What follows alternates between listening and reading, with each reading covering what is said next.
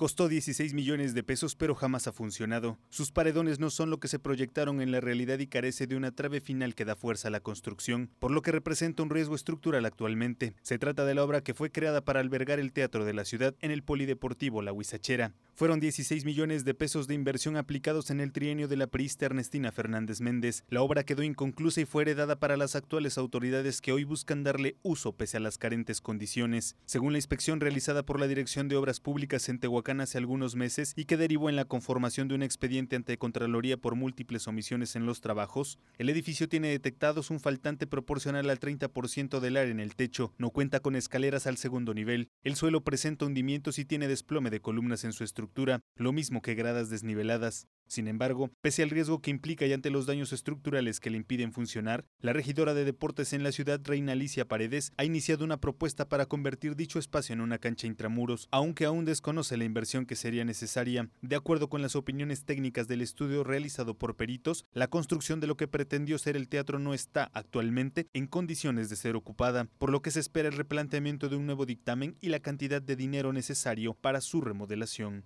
Imágenes de Shanitzer queda para Mega Noticias, Hugo de la Cruz Sánchez.